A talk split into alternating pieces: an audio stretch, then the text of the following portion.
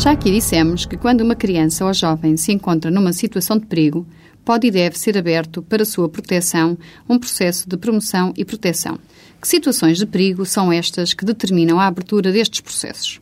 A Lei de Proteção de Crianças e Jovens em Perigo enuncia exemplificativamente que uma criança se encontra em perigo quando está abandonada ou vive entregue a si própria, sofre maus tratos físicos ou psíquicos, é vítima de abusos sexuais, não recebe os cuidados e a afeição adequados à sua idade e situação pessoal, é obrigada a atividades ou trabalhos excessivos ou inadequados à sua idade, dignidade e situação pessoal ou prejudiciais à sua formação ou desenvolvimento está sujeita de forma direta ou indireta a comportamentos que afetem gravemente a sua segurança ou o seu equilíbrio emocional, assume comportamentos ou se entrega a atividades ou consumos que afetem gravemente a sua saúde, segurança, formação, educação ou desenvolvimento, sem que os pais, o representante legal ou quem tenha a guarda de facto se lhes oponha de modo adequado a remover essa situação.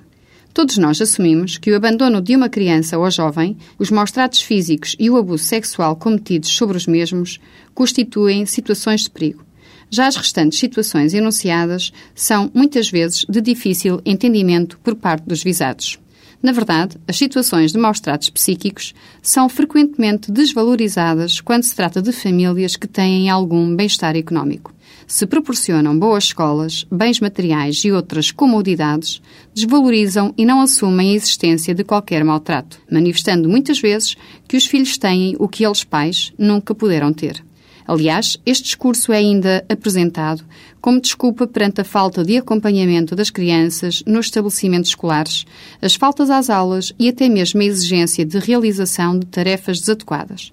revelando aos pais uma grande dificuldade em perceber que está em causa a formação, educação e desenvolvimento dos seus filhos.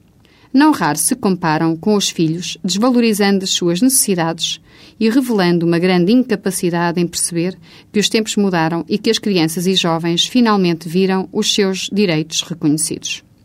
Não obstante o que se disse, a maior dificuldade respeita ainda ao reconhecimento de que a falta de carinho, de afeição e de cuidados constitui uma forma de perigo. Eu diria de maltrato por omissão. No que respeita às situações de trabalho excessivos ou inadequados, à idade da criança ou jovem, dignidade e situação pessoal ou prejudiciais à sua formação ou desenvolvimento, temos assistido a uma alteração substancial na forma de concretização desta fonte de perigo. Com efeito, se é certo que há uns anos atrás associávamos o trabalho infantil à atividade agrícola ou industrial familiar,